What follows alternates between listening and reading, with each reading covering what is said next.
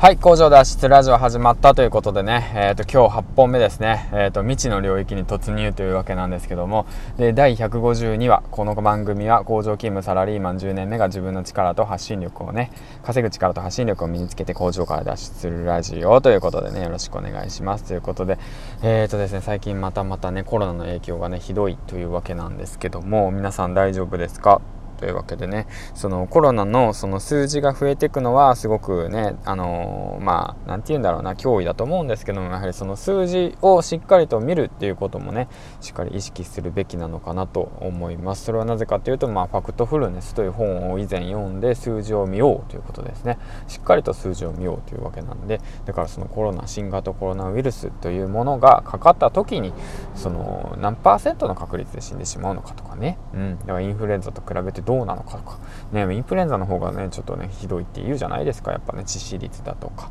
であとまあ感染したらあのどういう状況になるのか。で感染者数って言っても無症状の人もいるわけですからね。感染しても無症状の人がいるっていうこともちゃんと意識して。ただ数字に惑わされないようにねメディアの数字に惑わされないようにしっかりと今日生きていくべきなのかなと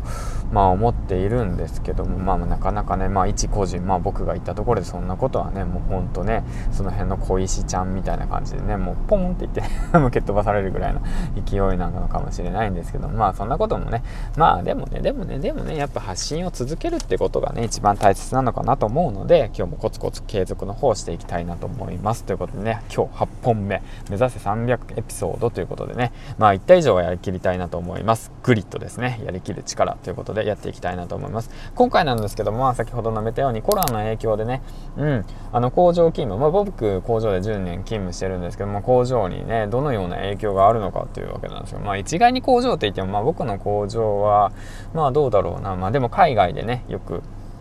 あの海外で営業とかが直接できなくなったとか言って言ったりとかしてね、まあ、まあいろいろ部署によってはまあ影響の度合いが変わるのかもしれないですけども、まあ、あとはね製造してるものによってもそうなんですけど。でもまあニュースでもやってますよね。その工場とかねその工業系かな、えーと、輸出とかね輸出量が下がって何何十何億円の赤字だとか何百円の赤字だとか言って、まあ、今朝のニュースでやっていたんですけども実際問題どうなのかと、まあ、工場現場工場の現場で働く僕がね一応えー、っとねね解説解説というかまあ実況実況でもないな。その状況を説明すると結構やばいですね。うん。端的にまあ結論やばいですね。でまあ実際のところもねその工場で働いてる人たちも人数も減ってっていますし、まあ、9月いっぱいでね、えーと、派遣の皆さんはみんなクビが起きられるっていう状況ですね。はい。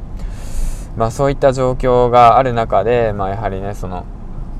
うん、まあ大切なこととは何なのかなと思ってね。だからいつクビになっても稼いでね生きていけるっていうその経済力ですね。だから経済力っていうのは何かと